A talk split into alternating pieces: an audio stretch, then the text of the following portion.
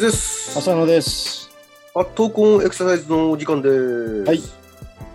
えーっと、オリジナル体操うん。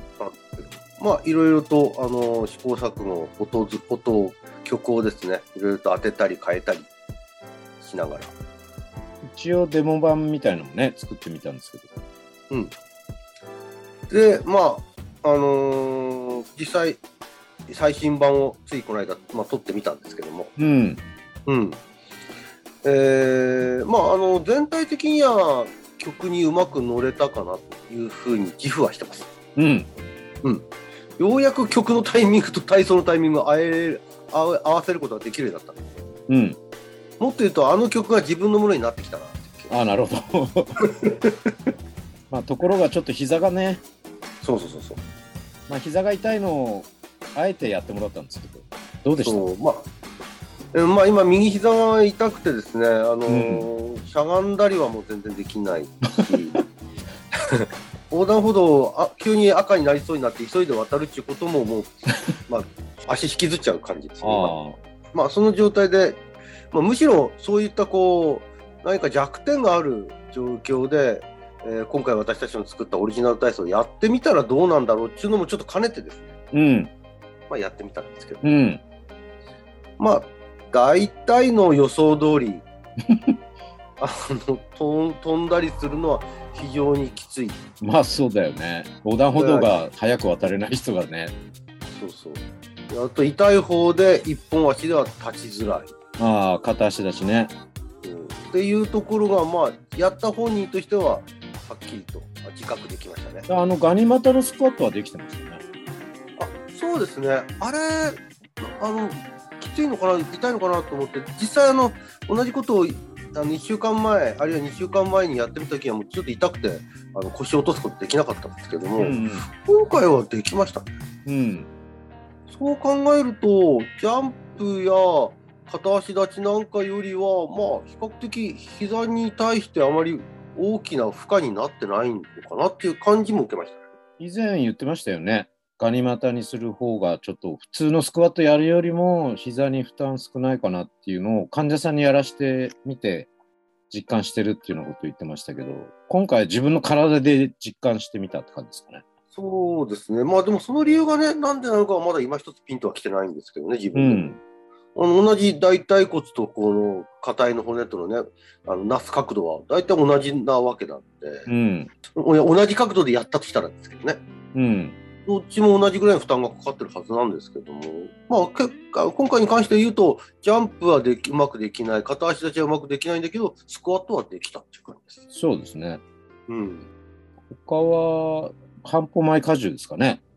ああ、冒頭の方のね、最初の深呼吸終わった後に、ちょっと荷重しづらそうな。そうまあ、今回ちょっと前からのやつの映像しか見てなかったんですけども、あまりはっきりとした大きな違いないんですが、でも、まあ、全然踏み込むことはできないですね。うんうん。ステップはどうでした、ステップは前方とか、まあそうですね、あの前方とか速報のステップにあんまり影響はないんですけど、うん、あれが、あの、ボックスがやっぱりやりづらいです。ああ、うん。ボックス軸足になって片っぽクロスしていくときあるじクゃないロスステップあるからね。あの時の軸足になってる方が右だったら、ちうんうんょっと痛い。なるほど。痛いっていうか、うまくだから制御できなくてよろける感じにはなりそうですね。まあ実際痛いのにやることはないんですけども痛さということをちょっと敷衍して考えると、まあ、そっち側がうまく指示できないと考えた時まあどういうとこがやりづらいのかっていうのはまあ予想はつくんだけどうん。まあ実際にそういうところでこう左右差みたいなのを実感してもらうことももしかしたらできるかもしれないですよね。ああ、あの、オリジナル体操を通じてですうね。ん、痛いわけじゃないんだけど、うん。まあ、必ず人間って左右差若干はあるじゃないですか。ええ可動域なり筋力なり。うん。まあ、そういうのを気づくのには、こう評価としての体操っていう意味では、こう、ちょっと示唆するところもあるのかもしれないですよ。そうですね。あの、それぞれがあのパフォーマンステストをこう連ねてるようなもんだ だからある意味いろんなパフォーマンスの分析ができるのかもしれないですね。まあ一応そういうね、組み立てで作ってはきたんだけど、改めてね。そううん。だからまあ可動域も見ていますし、うんそれからまああのスタ性的なですねあの体を支える、えー活動も見てるしあるいはジャンプだとかのような瞬発的な動きなんかも見てますしうん。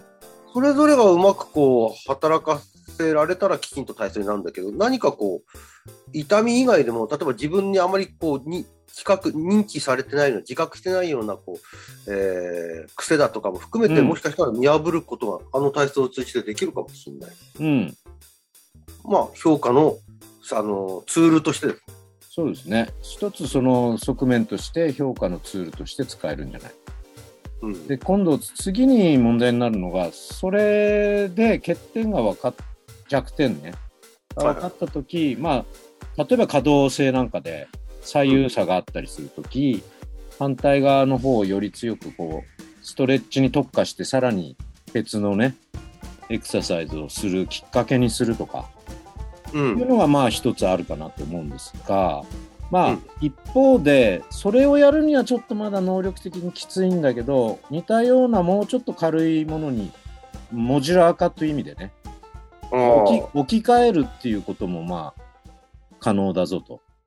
うん難易度のハードルを下げてみたいな。うん。まあそういう話はねし途中でしてきてはいるんだけどまだうん。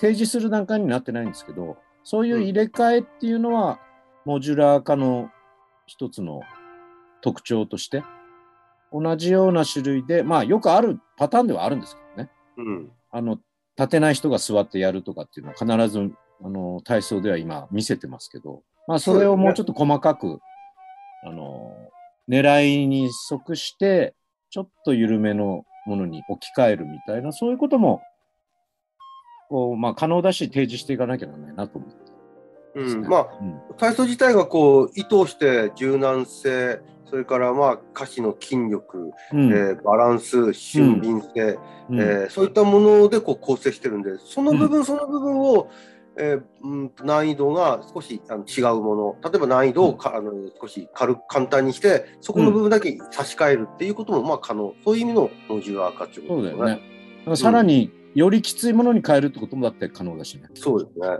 うんで。なんならそこだけの練習を取り出してそこだけ、えー、と繰り返しやるっていうふうにも使ああ、そうですね。ちょっとと不得意なとこだけ取り出して運動として使えるぞという部分もありますよね。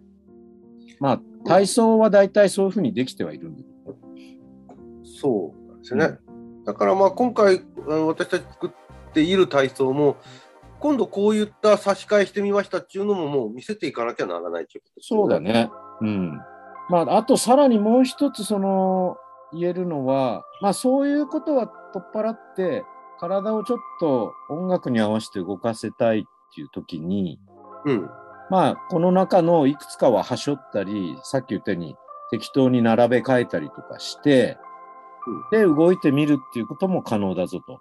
それが結局何を目指してるのって言ったらそういういくつかの側面があって例えばた体操を普段しないような人がちょっと自分の曲に好きな曲に合わせて体動かしてみようかなみたいな取っかかりにする段階でさらに、まあ、体操でこれちょっとやってみようかなと思ってるけどきつい部分があってそれを少しやりやすいものに変えたり緩すぎてもっときつくならないかなと思ったらきついものに変えたりするっていう段階うんで。さらに段階と言っていいのかどうかわからないけどその自分の欠点を見つけてさらにそれを特化したトレーニングを付け加えていくみたいな、そういうツールとしても使えるというそういうふうにまあ整理できるかなって気がします。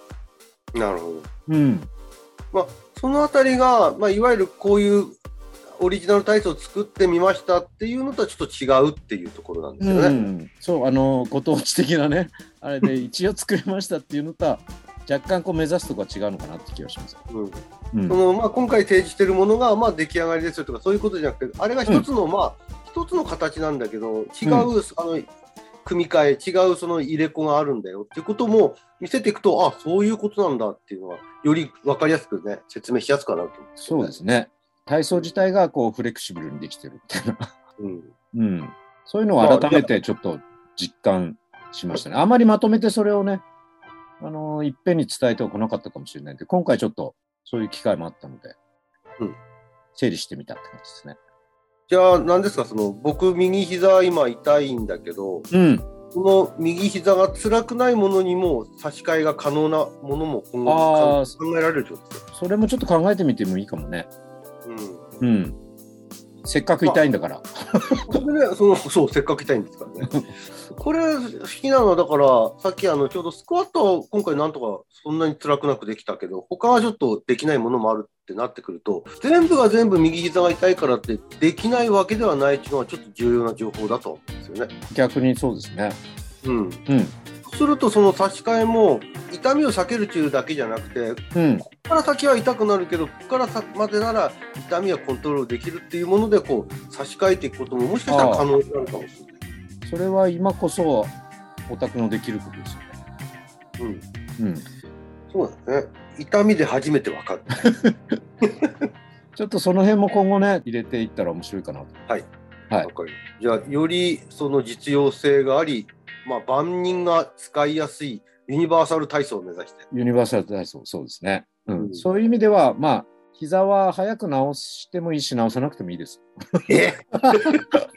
どっちでもいけるように。いやいやいやいやその不幸をそんなに。いやいやいや、転んでもただじゃ起きないみたいああええまあ、あの、リハビリを職業とする者にとってみればね、ちょっと大事な話かもしれないですね。な。はいじゃあまたよろしくお願いします。はい